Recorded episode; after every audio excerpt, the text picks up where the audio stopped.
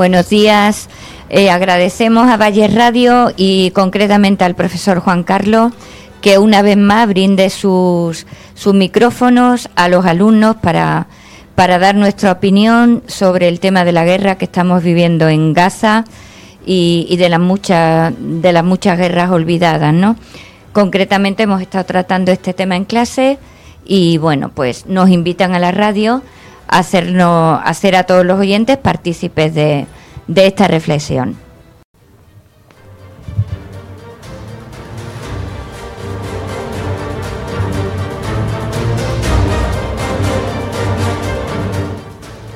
Durante el primer trimestre de la asignatura de Cultura Clásica hemos estudiado la Guerra de Troya. Dentro de esta guerra hemos analizado las causas, que hemos encontrado una mitológica, pero sobre todo una real, que se relaciona mucho con las guerras actuales, y varias consecuencias, como la destrucción de ciudades, asesinato de niños inocentes, separación de familias, violación de mujeres, desaparición de cadáveres. Por ello, hemos investigado acerca de la relación de esta guerra con otras guerras y hemos descubierto un poema escrito por un griego y un español que trata sobre ambas guerras sus consecuencias y la relación que tienen.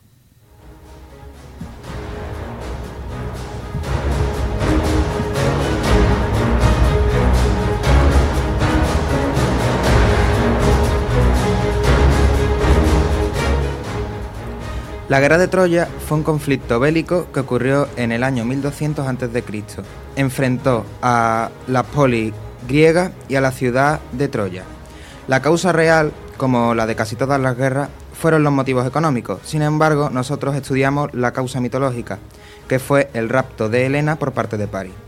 El poema nos presenta a tres diferentes personajes de esta guerra, que son Príamo, el rey de Troya, que vio la muerte de sus hijos, Héctor, el mejor guerrero troyano, que dejó a su familia atrás, y Aquiles, el mejor guerrero griego, que muere en combate.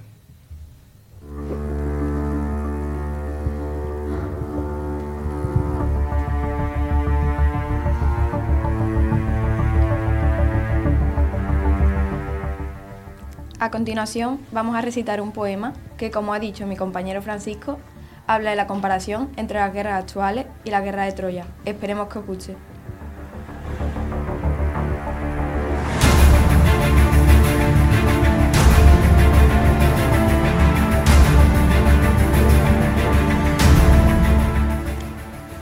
Han visto el cadáver de tu hijo bajo los escombros, desfigurado y roto apenas sin cabeza y sin manos.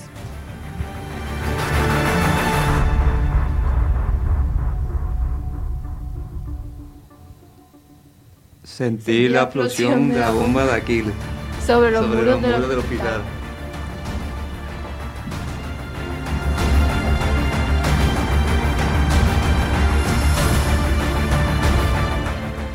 Nadie puede entrar en los sótanos del edificio y la policía impide el paso.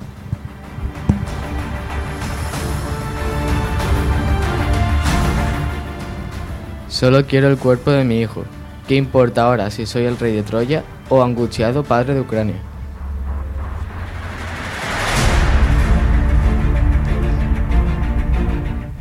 Los hechos se suceden, las muertes continúan y tiene cada época su propio Príamo, su propio Héctor, su propio Aquiles.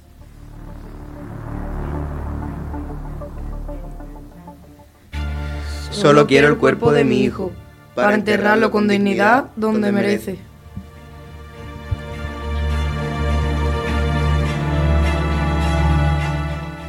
Suenan las alarmas, otra vez. Las bombas vuelan en el viento, sin saber de culpables o inocentes.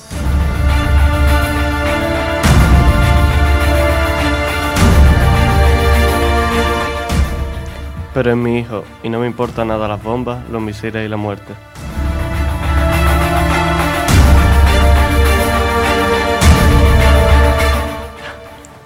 Agáchate, las armas de fuego que todo lo destruyen silban aterradoramente sobre nuestras cabezas.